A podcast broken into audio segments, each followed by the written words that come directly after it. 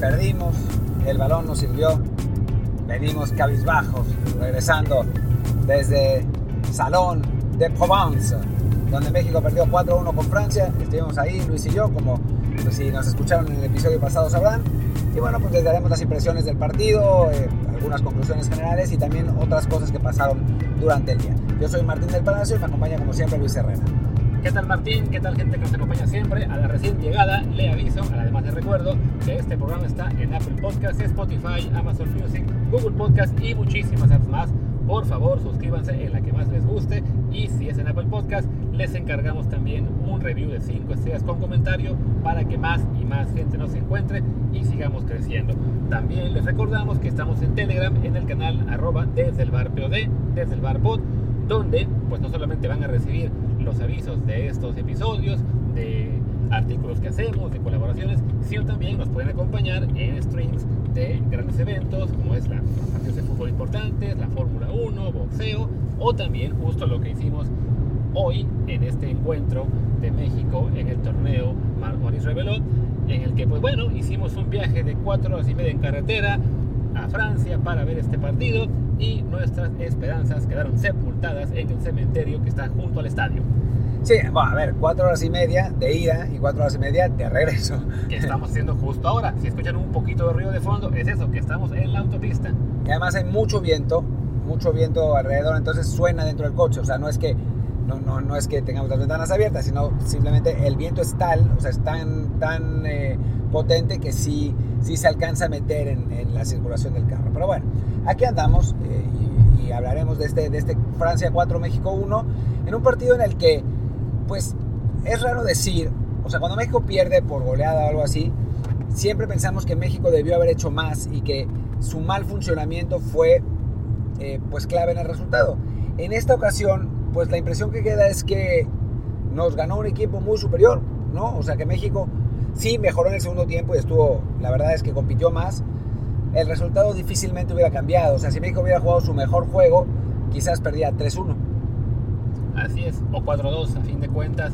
Eh, a México sí le faltó un poco de pegada, se perdieron al menos unas, que serán unas tres oportunidades buenas de gol, de esas que pues, no siempre entran todas cuando eres México, pero en el caso de Francia tuvo en el primer tiempo tres y metió las tres básicamente. Eh, a, a, lo mejor tuvo alguna máscara, yo no recuerdo, pero sí hablamos de que era un partido en el cual arrancó México bien, los primeros 10 minutos controlando a Francia, jugando más en el terreno rival, eh, aprovechando las feas en la salida francesa, que eran el, el gran punto débil del conjunto galo, el, la salida. Más de una vez México derrobó el balón y así generó peligro. Desafortunadamente, primero Ciel Herrera este, una muy temprano. Y ya para cuando decíamos, minuto 10, minuto 12, esta Francia no parece tan, imponente. Ahora entendemos cómo es que Panamá les empató. Pues apenas lo dije en Telegram eso y cayó el primero. Cayó el primero y cayó el primero de la manera en que, en que Francia atacó en general. Eh, un equipo al que le costaba la tenencia de balón en defensa. Eh, los, sus defensas no eran muy hábiles, eran muy, muy potentes físicamente, ya hablaremos de esto. Eh, eran muy potentes, pero con el balón no eran tan claros y México normalmente eh, lograba recuperar en la salida. ¿Cómo solucionaba esto Francia? Siendo muy vertical, ¿no? Con, digamos, generando oportunidades a tres o cuatro toques, con movimientos muy bien coordinados y después con el enorme talento de los de arriba. O sea, los de arriba eran muy talentosos. El 10 o 6 y el 19, que ya no me acuerdo cómo se Mará, llama. Mará. Mar, sí, Mará. Mara o Mará, no sé. Algo así. Buenísimos los dos. O sea, realmente completamente fuera del, del script del resto del partido. Y entre ellos eh, generaban pues oportunidades, en serio, literalmente con tres toques, ¿no?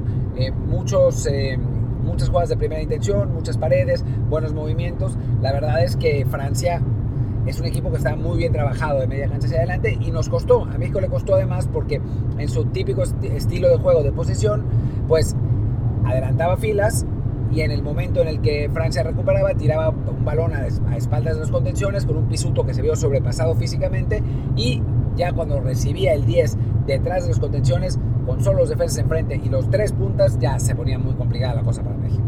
Sí, era una, un contraste importante el cómo atacaba cada uno, como dice Martín Francia, un equipo muy vertical, un equipo tan bien trabajado que básicamente quien fuera que recibiera el balón ya por instinto sabía hacia dónde se iba a mover un compañero, dónde iba a haber una posibilidad de, de, de un pase filtrado y se notaba eso en la rapidez con la que generaba un buen ataque, ¿no?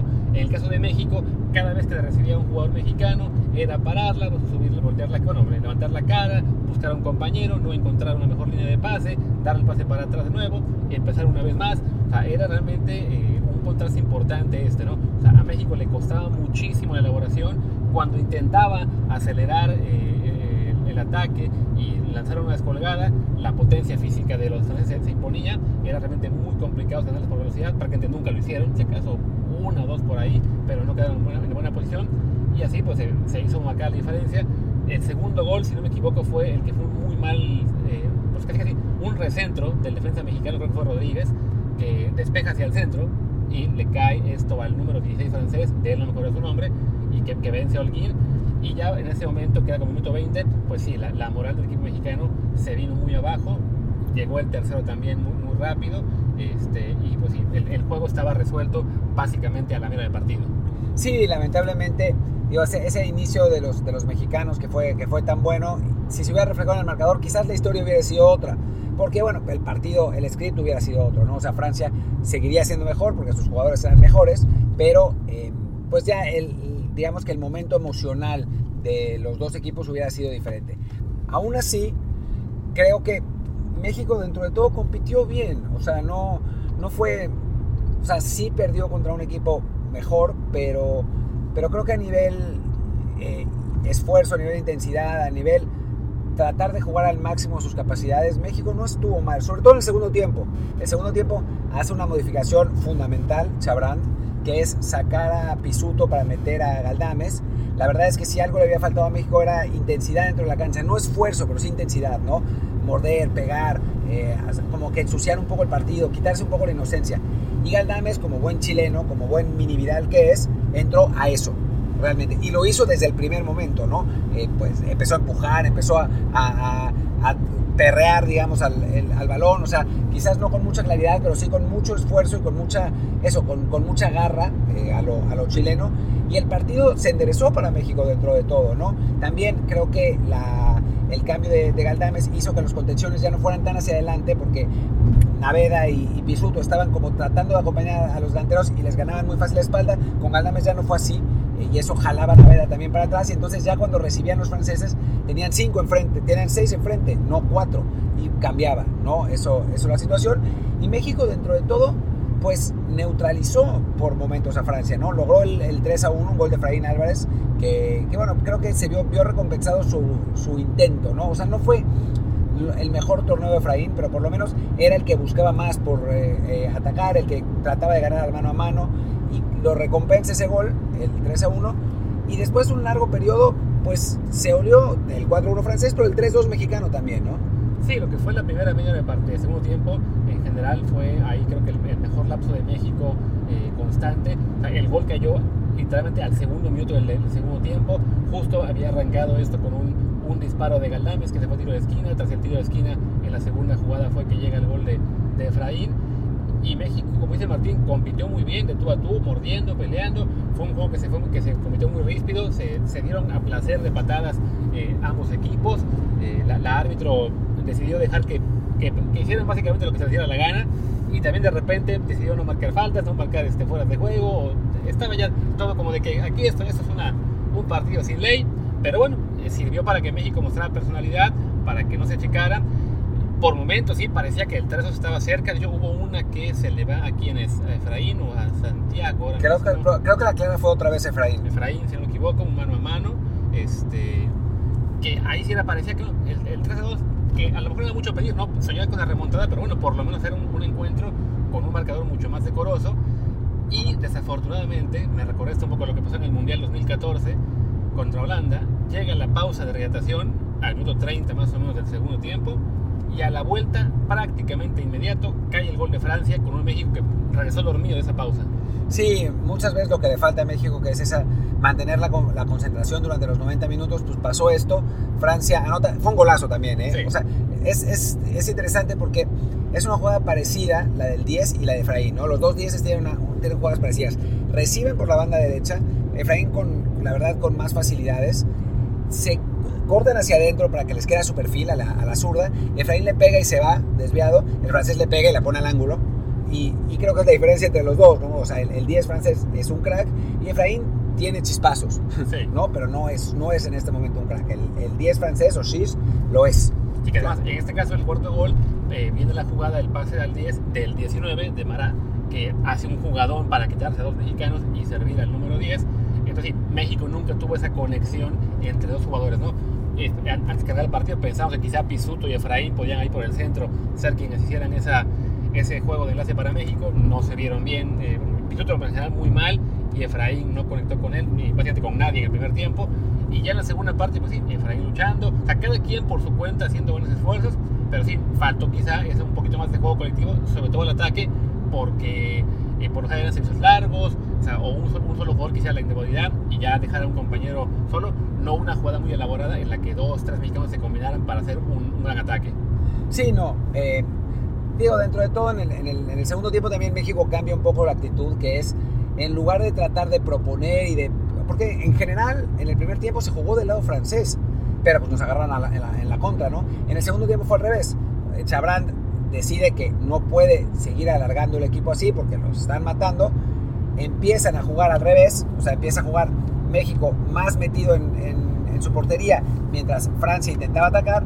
Y la verdad es que le funciona la selección, ¿no? Y, y en pareja sí. Ahí es que en general no me parece que haya tenido un mal trabajo Chabrand. Creo que falla un poco cuando cambia a línea de 5, porque hay un momento en que mete a Teon Wilke para pues, tratar de, de, tener otra, otra posibilidad al frente, ¿no? Teon que tampoco era el mejor delantero para este partido, pero porque lo mandaban a velocidad y pues nunca le iba a ganar a los franceses, y cuando tenía que recibir de espaldas, pues no es lo suyo. O sea, quizás, yo no sé si, si en ese equipo tenía otro montaño, quizás, no sé, pero pensó en competir físicamente sin darse cuenta que pues como a él mismo había planteado el partido, a la contra, pues tal, como que no le convenía mucho eso, ¿no? Eh, pero bueno, ahí cambia, hace línea de 5, pone a, Medina, que había jugado bastante bien de extremo los otros partidos, lo pone de carrilero por izquierda, es decir, a perfil natural, normalmente lo ponía de extremo a perfil cambiado por derecha, y México ahí no se siente tan cómodo, ¿no? Y en cuanto cae el gol, vuelve a cambiar, ¿no? Y pone a, Medina de, extremo por derecha y ahí pues, empieza a funcionar otra vez bien, ¿no? O sea, a uno lo hace pensar qué hubiera pasado si hubiera puesto originalmente a Medina ahí, ¿no? En lugar de, de tenerlo en una posición que obviamente no era la suya. Pero pues, ya, o sea, era, era difícil ganar este partido, ¿no? A mí me, me queda un poco la impresión de, del 2-0 de Brasil en el Mundial 2018, ¿no? Que, digo, mejor impresión creo que esta que esa, porque me parece que ahí también México pierde más por lo que deja de hacer que por el rival, aunque el rival era superior. En este caso, creo que, o sea, por más esfuerzo que se hiciera, por más que se peleara al máximo, ganar iban a ser no una de 10 como contra Alemania, sino una de 100, ¿no? Y así, pues sí estaba muy difícil. Eh, igual, creo que no queda un terrible sabor de boca. Creo que queda un, no un buen sabor de boca, porque perder 4-1 pues siempre, siempre duele, pero hay aprendizajes, ¿no? Sí, es un partido que era realmente muy, muy complicado, que se vale aceptar que el rival que está enfrente es realmente muy superior, tiene jugadores que están ya en el Bayern Múnich, en el Mónaco, en el Burdeos y en San Etienne, estos las dos figuras, o sea, en general todos en la liga francesa, más, allá de que están en el, Bayern, y son pues sí jugadores que están mucho más avanzados en su proceso que la mayoría de mexicanos que están algunos en Europa, pero en, filiales como son Pisuto y, y este, Santiago Muñoz, otros jugando en Liga MX, pero con muy pocos minutos, como es la mayoría. Apenas hablamos de que ya consolidados como, no consolidados, pero por ya jugando con regularidad, ambos centrales, Juárez y Víctor Guzmán, y Galdames en Chile jugando también ha jugado más o menos en cuanto a tiempo, y poco más, ¿no? O sea, la mayoría de los demás, y Aceves, el de Pachuca, que no jugó hoy, lo dejaron en la banca para meter a Rodríguez, que no tuvo un buen partido además. Eh, o sea, sí, sí puede haber algunos reclamos en general del equipo y a Chabrán, yo, yo sentía que era un partido para jugar con un con tanto con Naveda como Pisuto y Galdames el, el triángulo de medio campo en lugar de apostar por Efraín como, como 10 pero vaya es muy fácil decirlo ya que viste cómo, cómo, funcionó, ¿no? En general creo que el juego de hoy era así complicadísimo. Venía Francia de meterle 6 a, Argentina. Eh, se luchó, se compitió. Ese lapso de 20 minutos, un poquito más el primer tiempo de concentraciones, no, nos mató. Pero bueno, el equipo aprende. Esperemos que, la experiencia sea buena y además nos queda un, partido por el tercer lugar ante Colombia el próximo domingo. Sí, que creo que eso es, creo que eso es importante, ¿no? De mencionar que Francia le ganó 6-2 a Argentina. O sea, no, no es que, porque leíamos en Twitter que decían, pero ¿por qué siempre fracasamos con nuestras juveniles? A ver, insistimos, ¿no? No, no es el mejor resultado posible, ¿no? Hubiera sido mejor competir más. Pero en este caso cabe ampliamente la posibilidad de que estemos frente a un equipo realmente muy bueno, ¿no? Este, este equipo francés, ¿no? Que ganarle 6 a 2 a Argentina, que vimos el, el, el plantel que llevó Argentina, era un plantel muy bueno, un plantel con muchos jugadores buenos, ¿no? Garnacho, Luca Romero, o sea, era un buen equipo. Y Francia le mega pasó por encima. Es 6-2, pero porque era 6-1 y metió a Argentina el 6-2 en el último minuto. O sea, fue, fue realmente. Ese, ese partido iba 3-0, igual que el de México, 3-0 al medio tiempo, ¿no? con Francia caminando. Es posible que esta selección mexicana pues, no es que sea muy mala, sino que se encontró un rival de una calidad gigantesca. Y entonces, pues, en esos casos es difícil eh, competir. Sí, Lo- que, que habrá quien piense, pero también se perdió con Venezuela, que es Venezuela. Bueno, a ver, Venezuela, eh, lo que vimos en ese partido es un equipo que algunos jugadores, digamos, interesantes, este, ¿cómo se llama? ¿Cómo se llama el 18? el 18. Ay, Eh, Segovia, quizá. no, o no, no. estilo. sale Robles, pero no era Robles. Sí, era Robles, ¿no? de- Robles creo que se llama. sí, que el 18 de Venezuela. Es un equipo que bueno, le jugó bien a México, le jugó bien a Indonesia le gana, le gana hoy en penales a Colombia. Además, vimos después ya los números, siendo Venezuela muy superior en estadísticas a, a Colombia en todo el partido. O sea, más allá del nombre del equipo, es un, equipo, un- era un plantel competitivo. También a México le afectó en ese juego en particular, que les tocó en la peor cancha posible, lo cual sí afectó mucho más al equipo mexicano que al venezolano. Vaya, no siempre se puede eh, salir de un torneo juvenil pensando, ah, sí, seremos los mejores del mundo, tenemos un gran equipo del futuro. No, tenemos una, sele- una selección juvenil en general, en casi cualquier teoría, buena, a secas, que a veces le alcanza para meterse a, pelear este, unas semis o un, eh, Mundial Sub-17, o que, o que de repente igual en Tolón ha sido ya campeona o subcampeona. Pero bueno, en este caso, llegar a semis en un torneo de 12 equipos, eh, que te toca Francia, le compites un rato, vaya, es, esa es realidad, ¿no? No, es para ponernos tampoco locos porque no se le pudo ganar.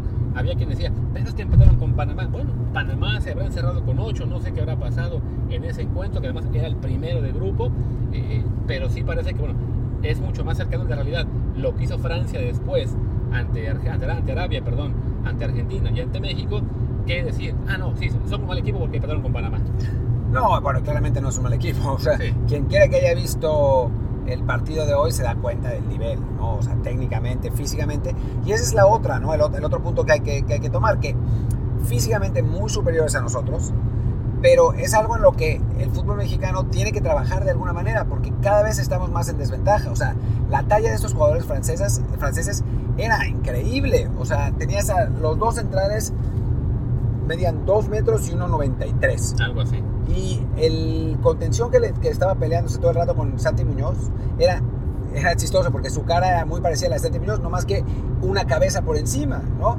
Y Santi era de los jugadores que más, digamos, no más altos, pero más como físicamente potentes que teníamos. O sea, veías a Rubalcaba que era un palito en comparación de su marcador, que era un roble. Digo, Rubalcaba muchas veces, y lo, lo- lo notó Luis en el, durante el partido, muchas veces ganaba por velocidad en el arranque, pero cuando pasaban tres pasos ya lo habían alcanzado y pasaba mucho con los jugadores mexicanos, ¿no? O sea, de arranque sí podíamos, pero ya la diferencia física entre ambos hacía que en el, iba iba a decir largo plazo, pero ni mediano plazo, en el menos corto plazo ya los hubieran alcanzado. Y entonces eso pues se hace muy complicado y tiene, y creo que queda claro que en México se tiene, se tiene que trabajar por fuerza en la alimentación en el gimnasio, porque de otro modo, con el fútbol físico que se juega ahora, no vamos a poder. Nunca vamos a, a poder competir a, a ese nivel. Sí, no, definitivamente, o sea, nos quedamos atascados un poco en que México en los 90, más o menos, este, principios de, de este siglo, era un equipo que siempre en condición física competía muy bien, que llegaba muy preparado a los mundiales, que agotaba a los rivales hacía un gran esfuerzo, pero esa ventaja ya se desapareció. Y sobre todo en Europa se trabaja mucho mejor el tema físico desde jóvenes y se nota en las categorías juveniles la diferencia en términos de- de fortaleza, de potencia, de velocidad, es muy notoria. Y ya también en condición física, los equipos mexicanos por lo general también sufren al final ante rivales de mayor envergadura, ¿no? Entonces sí, es algo que se tiene que trabajar tanto, tanto presente como futuro, ¿no? O sea, a los equipos, los equipos de primera división y selecciones mexicanas tienen que poner mucho más énfasis en trabajo de, de gimnasio, de nutrición, de fortaleza y sobre, también, sobre todo las escuelas, lo- en, sus, en sus filiales, en sus sub 13, sub 14, lo que ustedes quieran, se tiene que poner un mayor énfasis en eso, ¿no? Nos preguntaban ayer en el episodio que hicimos este de, de preguntas y respuestas, en lo de, bueno, ¿cuál sería el- la forma realista de mejorar esa? Poner un énfasis en trabajo físico, de nutrición, porque es donde México se está quedando más atrasado respecto a las potencias. Sí, totalmente. Yo siempre pongo el ejemplo de cuando fui a hacer una entrevista, creo que a Memo Ochoa, hace mucho, ¿no? En dos, pero no creo que haya cambiado. Esto habrá sido 2007, 2008. Eh, y fui a entrevistar a Memo y fui a la tiendita donde estaban los... O sea, fui a, a, la América, ¿no? Y ahí estaban entrenando los de fuerzas básicas y tal. Y fui a la tiendita donde, digo, comían los familiares, pero también comían los jugadores y vendían eh, churritos, chocorroles, chocolates, etc. Y yo me acuerdo, yo ni siquiera estaba tan metido en, en cosas de nutrición como metí después, pero pensaba, esto no es comida para deportistas, ¿cómo puede ser claro. que tengan esto? ¿no? Y pues es que es el problema en México, o sea, en México la alimentación es lamentable en general, y bueno, para un deportista pues mucho peor, ¿no? Porque a final de cuentas eso es lo que le permite su, su desarrollo y, y, la, y, adquirir la talla que deben adquirir, ¿no? Entonces, pues sí, digo, ver la diferencia entre estos dos equipos, desde los himnos, lo veíamos en los himnos y nos reíamos, porque era, era realmente absurda la diferencia, o sea, nuestro portero era, no sé, del tamaño del más bajo de ellos, ¿no? Y se notó, ¿eh? O sí. sea, lo, lo, sufrió alguien en las jugadas por arriba. Entonces, eh, creo que, que es algo que que se tiene que entender y se tiene que trabajar, ¿no? Curiosamente, y esto es, es, otra cosa interesante, yo vi a, no sé si era esta sub-20, pero era una sub-20 francesa, enfrentar en Marbella a la sub-20 de México. ¿Sabes cómo fue el marcador? 4-1, ¿no? 4-1. Sí. Igual, eh, nos ganaron 4-0 y después metimos 1. Eh, y eso que esta, esta selección sub-20 es más, más grande de talla, pero bueno, pues obviamente estaba menos trabajada y, y ese día Luis Pérez hizo unas cosas súper raras, salió con línea de 5 a lo Tata Martino, eh, Marcelo era suplente, entró 15 minutos al final, o sea, cualquier cosa. Pero, pero sí, eso nos dice también que, pues obviamente esta selección francesa es buenísima, ¿no? O sea, nos golearon aquí, nos golearon allá, también le habían ganado a Inglaterra, o sea, es, es una selección, es una generación francesa que, puta, si nosotros la tuviéramos estaríamos, pero en los cuernos de la luna tratando de ubicarlos a todos en, en grandes clubes europeos.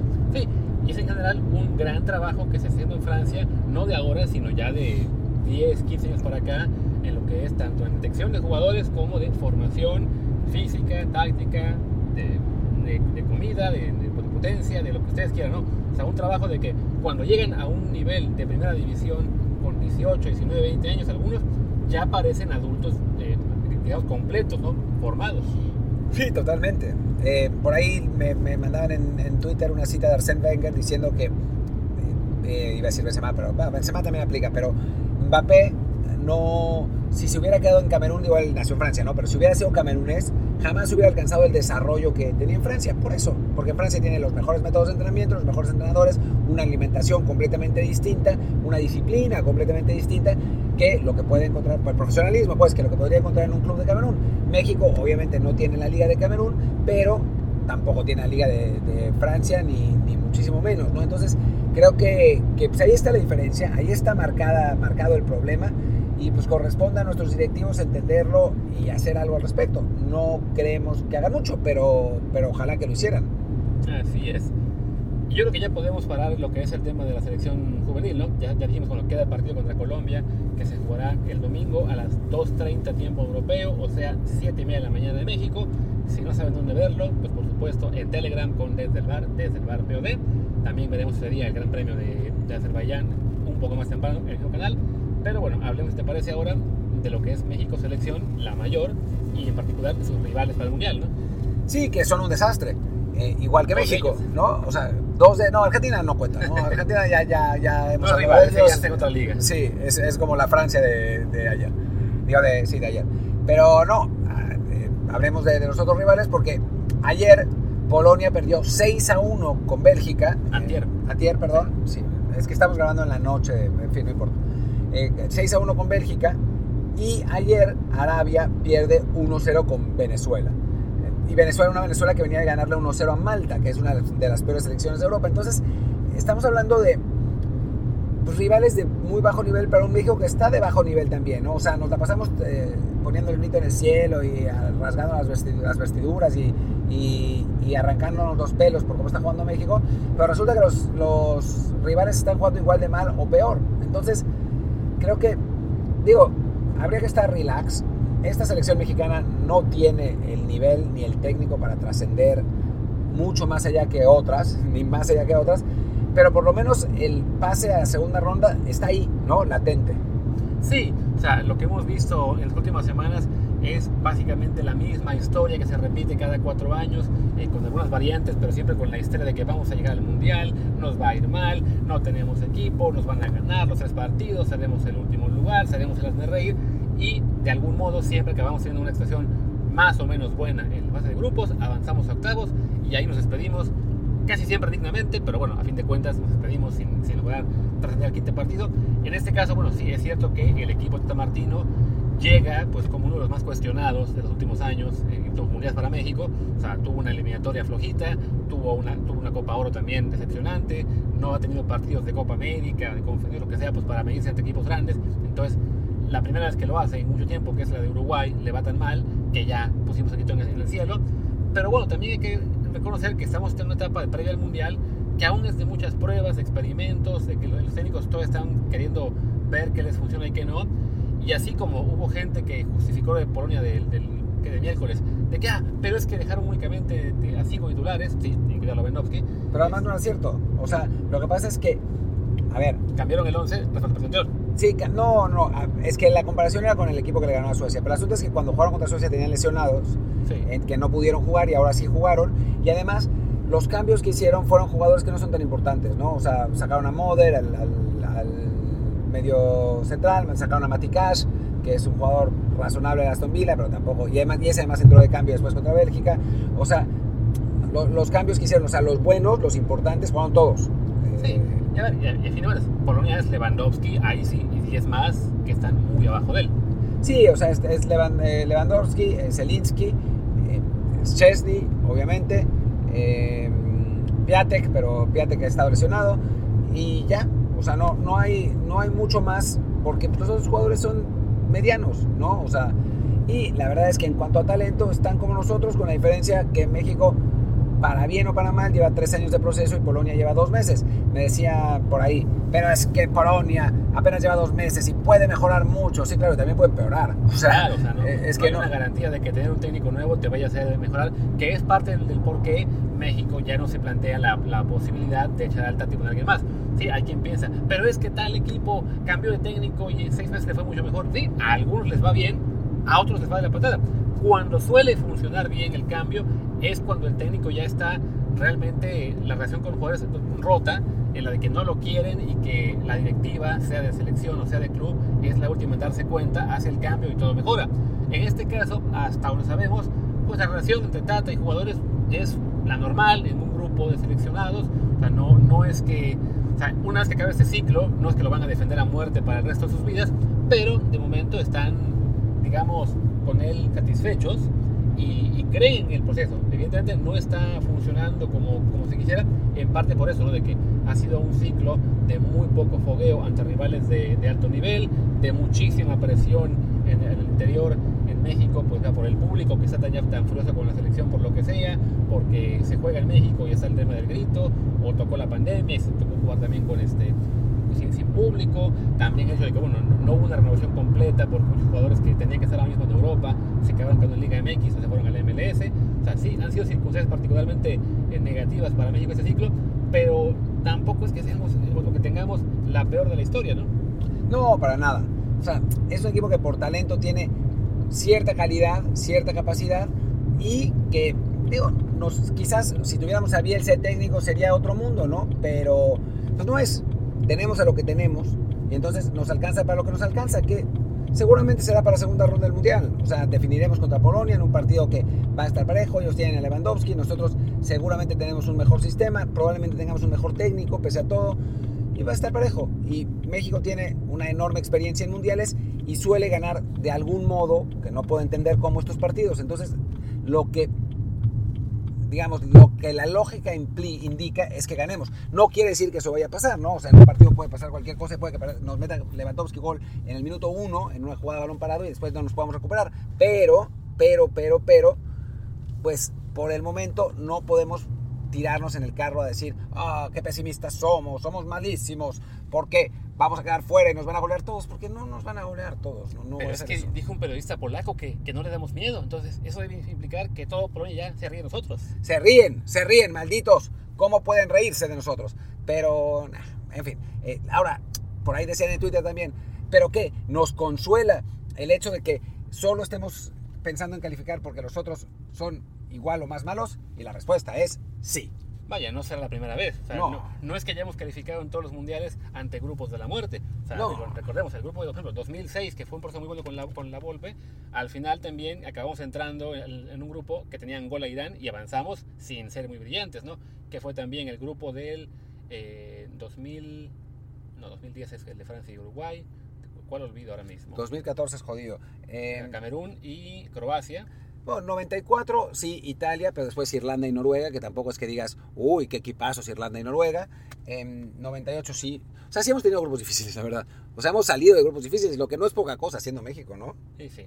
Pero bueno, creo que ya con esto podemos ir cerrando nuestra misión en carretera. Eh, ya estamos ahora mismo parando, no sé dónde. Me parece que Martín está a punto de, de explotar, no de emoción, sino en otro sentido. Así que vamos a hacer una parada y eso también implicará la parada del programa que se acaba hoy y ya regresaremos el supongo el domingo bueno como, episodio el domingo con la Fórmula 1 y en emisiones de Telegram tanto sábado como domingo con Fórmula 1 y la selección en bueno Toulon no es pero aquí en Francia. Sí estoy revisando eh, porque la gasolina está muy cara. Y entonces quiero ver dónde hay lugares que la gasolina no, sea para tanto. Entonces me, me, paré en una gasolinera que está carísima, donde no vamos a cargar, pero, pero por lo menos para, para, ver que no, nos, que no nos cueste un ojo a la cara. Pero bueno, pues muchísimas gracias por acompañarnos. Eh, yo soy Martín de Palacio, mi Twitter es arroba martín de ELP. Yo soy Luis Herrera, el mío es arroba luisrha, el del programa y también Telegram es arroba desde el bar POD, desde el bar pod. Pues gracias y hasta la próxima. Chao.